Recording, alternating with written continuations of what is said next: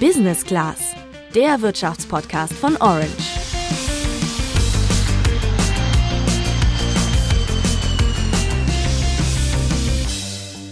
Arbeit ist ja angeblich das halbe Leben.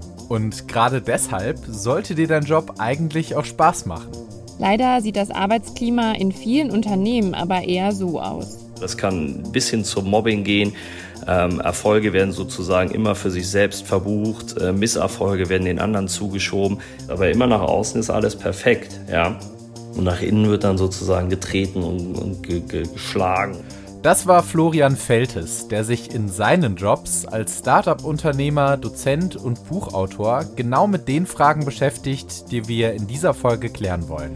Wir besprechen nämlich mit ihm und der Karriereredakteurin Julia Beil vom Handelsblatt, woran du ein toxisches Arbeitsklima erkennst und was du dagegen tun kannst. Ich bin Juliane. Und ich bin Luca. Sag mal, Juliane, hast du in einem deiner Jobs schon mal so ein Arbeitsklima erlebt, wie Florian das gerade im Intro beschrieben hat? Also ich zum Glück nicht. Eine Freundin von mir hat aber tatsächlich ihren Job gekündigt, weil sie zu wenig Feedback beziehungsweise auch zu wenig positives Feedback, wenn sie mal was richtig gemacht hat, bekommen hat. Ach krass, aber freut mich ja immerhin, dass du das noch nicht selber erlebt hast.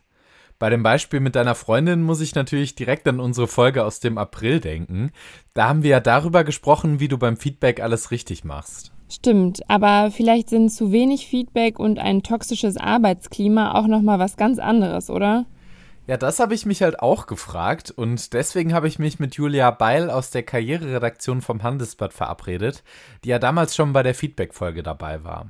Julia hat schon ziemlich viel zu toxischen Arbeitsumfeldern recherchiert und hat mir erklärt, dass ich vor allem toxische Führungskräfte daran erkennen kann, dass diese Personen sehr leicht kränkbar sind. Das heißt, sie können nicht gut mit Kritik umgehen, weil sie ein sehr kleines Ego haben und sobald das von jemandem angegriffen wird, dann reagieren die nicht gut. Dann fangen die an, um sich zu schlagen, also verbal natürlich ähm, beleidigend zu werden. Manche werden auch cholerisch und deswegen würde ich eher davon abraten, wenn es wirklich sich um so eine Person handelt, da das direkte Gespräch zu suchen. Stattdessen würde Julia eher mal mit dem Betriebsrat oder Kolleginnen und Kollegen reden, um herauszufinden, ob sie ähnliche Erfahrungen mit dieser Person gemacht haben. Genau, Julia hat mir aber auch erzählt, dass der Begriff toxisch in letzter Zeit öfter mal falsch verwendet wird. Deswegen hat sie in unserem Gespräch mal definiert, was toxisches Verhalten wirklich bedeutet. Dass jemand sich so verhält, dass es dir schadet. Also, dass du darunter leidest, dass du irgendwie deswegen, dass es dir schlecht geht, dass du nicht richtig arbeiten kannst, dass du weniger effizient bist, dass du vielleicht nicht schlafen kannst.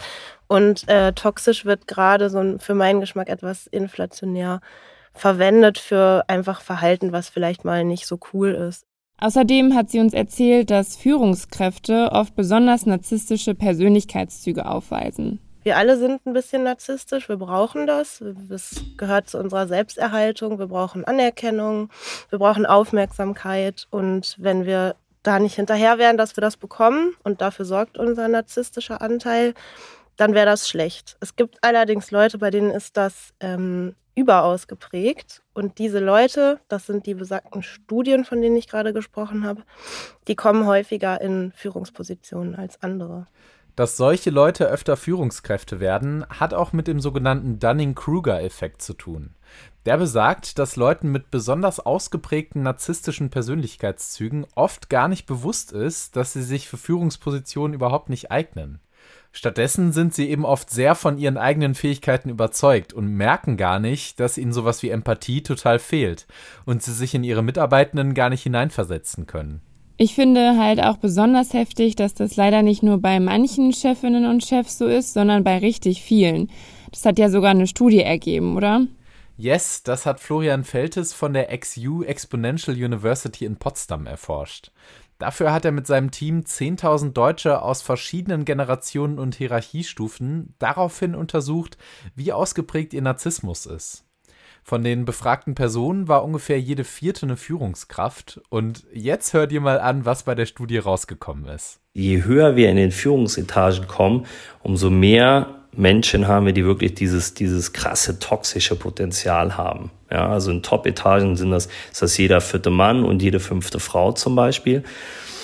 Und ein Stück weit ja besorgniserregend ist, dass vor allem die junge Generation, die nachrückt, eigentlich die höchsten Werte haben jetzt schon. Also heißt dieses sehr narzisstische Verhalten komplett auf Selbstoptimierung, der eigene Erfolg in den Mittelpunkt stellen und ein Stück weit vielleicht auch ähm, ja, ein Verhalten an den Tag legen, um den eigenen Erfolg eigentlich zu boosten, möglicherweise auch auf Kosten der anderen. Puh, also, dass das so weit verbreitet ist und gerade auch in unserer Generation, hätte ich jetzt einfach nicht gedacht.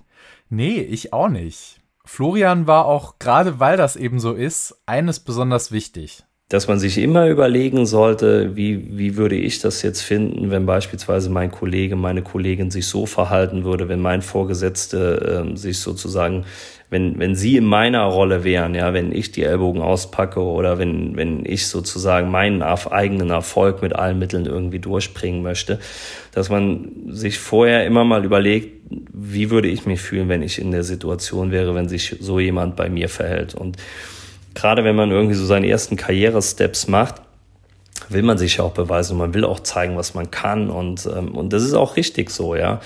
Aber man sollte das in einer Art und Weise machen, die irgendwie, nicht irgendwie, sondern die, die verträglich ist, ja. So heißt, wo man immer im Kopf hat, okay, was macht das mit meinem Gegenüber möglicherweise?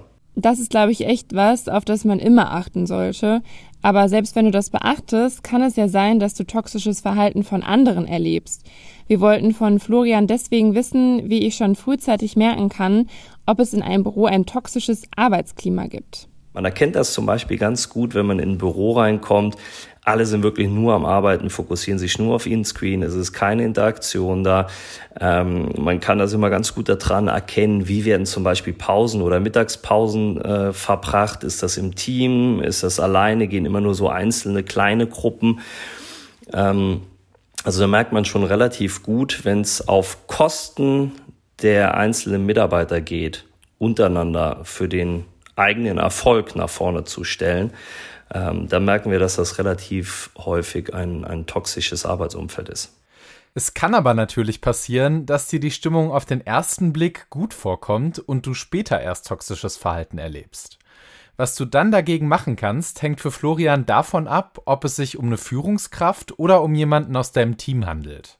Für den Fall, dass es um einen Kollegen oder eine Kollegin geht, hat er mir geraten, dass du dich als erstes fragst, bin ich wirklich abhängig von diesem Arbeitsverhältnis? Ja, also muss ich Zeit mit der Person verbringen oder kann ich mich sozusagen diese dieser, dieser Konfrontation ein Stück weit auch entziehen. Im zweiten Schritt ähm, würde ich das ähm, mit meinem direkten, meiner direkten Vorgesetzten besprechen, ob das was ist, was sozusagen nur mich betrifft, beziehungsweise ob das was ist, was auch das ganze Team betrifft, was man aber relativ gut rausbekommt.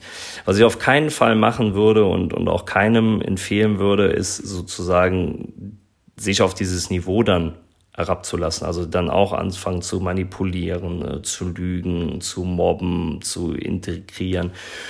Ähm, das würde ich auf keinen Fall empfehlen. Ob du deinen Kollegen oder deine Kollegin direkt darauf ansprichst, hängt für den Experten davon ab, wie selbstbewusst du eigentlich bist und wie du mit der Gesamtsituation umgehst. Florian hat uns aber erzählt, dass er eher nicht glaubt, dass die Person durch die direkte Konfrontation ihr Verhalten verändert. Er meinte aber auch zu uns, dass er es trotzdem noch komplizierter findet, mit toxischen Vorgesetzten umzugehen. Weil du halt in einem Abhängigkeitsverhältnis von dieser Person stehst. Und da geht es darum, dass man zum Beispiel darauf achtet, wenn Feedback gegeben wird, dass man halt nicht im offenen Raum irgendwie der Person Angriffsfläche gibt, dass man die irgendwie nicht vor den anderen bloßstellt, vor den anderen angreift, ähm, das ist natürlich schon ein Stück weit schwierig, auch weil man das dann einfach gerne machen würde, auch mal dem auch mal eine reindrücken vielleicht. Ähm, das Entscheidende ist, dass man, dass man mit dem Team zusammen agiert, ja, sondern mit den Kollegen auch sich da austauscht, wie ist das, also quasi da auch für eine Transparenz sorgt und gegebenenfalls, wenn das halt nicht funktioniert, wirklich zum, zur nächsten Führungskraft gehen, sich sozusagen weitere Hilfe holt ähm, im Unternehmen, um dieses Thema wirklich zu adressieren. Julia hat uns noch einen Tipp für den Fall mitgegeben, dass du zwar eine toxische Führungskraft hast, aber deinen Job trotzdem erstmal weitermachen willst. Also wenn du bleiben möchtest, weil du vielleicht erstmal keine bessere Option hast, weil es noch nicht so schlimm ist, ähm, dann ist es meiner Meinung nach erstmal ganz wichtig, dass dir das bewusst ist, dass das nicht okay ist, wie sich deine Führungskraft dir gegenüber verhält. Und dass du das nicht annimmst und auf dich beziehst, sondern dass du irgendwie weißt, okay, der oder die ähm, macht da was, was nicht, nicht cool ist. Und häufig beziehen Mitarbeiterinnen und Mitarbeiter das dann aber auf sich und denken irgendwie, das ist ihre Schuld. Und das ist schon mal der erste Schritt, das zu verstehen, dass das meistens nicht so ist, wenn man es denn wirklich mit so jemandem zu tun hat. Aber selbst wenn dir das bewusst ist, kann es ja sein, dass du es irgendwann einfach nicht mehr aushältst und du nur noch kündigen willst. Wir haben Julia gefragt, wann der richtige Zeitpunkt gekommen ist, um zu gehen. Wenn ich wirklich merke, mein Chef micromanagt mich die ganze Zeit, der kann nicht delegieren, der möchte irgendwie nicht, dass ich sozusagen heller scheine als er bei der Geschäftsführung oder bei der, bei der obersten Führungsriege sozusagen. Ähm, der ist unreflektiert, der weigert sich, sich selbst zu hinterfragen, der reagiert manchmal beleidigend, cholerisch, was auch immer. Wenn all das zutrifft, dann würde ich langsam sagen, okay, wenn der Chef keine Andeutung macht, dass er demnächst die Position wechseln will, sollte man sich wirklich überlegen, ob man nicht vielleicht in ein gesünderes Arbeitsumfeld wechseln möchte. Je nachdem, wie sehr du an dem Unternehmen hängst, wie groß es ist und wie schlimm das Verhalten der Person war, kannst du auch überlegen, die Abteilung zu wechseln. Julia meinte aber zu uns, es gilt dieses Ähnlichkeitsprinzip. Das bedeutet, in bestimmten Unternehmensstrukturen wird immer der gleiche Typus Mensch gefördert und in Führungspositionen befördert. Deswegen glaube ich, dass äh, wenn man mit solchen Leuten zu tun hat, ein Unternehmenswechsel angeratener ist, weil es ist die Wahrscheinlichkeit hoch, dass selbst wenn dieser erste Chef geht, jemand nachkommt, der ganz ähnlich drauf ist. Und das klingt ein bisschen traurig, aber es gibt auch Unternehmen, wo das nicht so ist und wo man dann vielleicht glücklicher wird. Und klar, dann wirklich zu kündigen und zu gehen ist echt kein leichter Schritt, den ihr euch auch wirklich gut überlegen solltet. Aber sowohl Julia als auch Florian meinten, dass es in solchen Situationen manchmal eben einfach sein muss. Wir hoffen auf jeden Fall, dass ihr toxische Arbeitsumfelder jetzt ein bisschen besser erkennen und mit ihnen umgehen könnt. Und uns würde jetzt noch interessieren, welche Erfahrungen ihr schon in euren Jobs damit gemacht habt. Hattet ihr schon mal einen toxischen Chef oder eine toxische Kollegin? Und wenn ja, wie seid ihr damit umgegangen? Schreibt uns das gerne zusammen mit einem Feedback zur Folge per Direktnachricht bei Instagram an orange-by-handelsblatt. Außerdem freuen wir uns über eine Bewertung bei Spotify und Apple Podcasts. Wir sind dann nächste Woche wieder für euch da.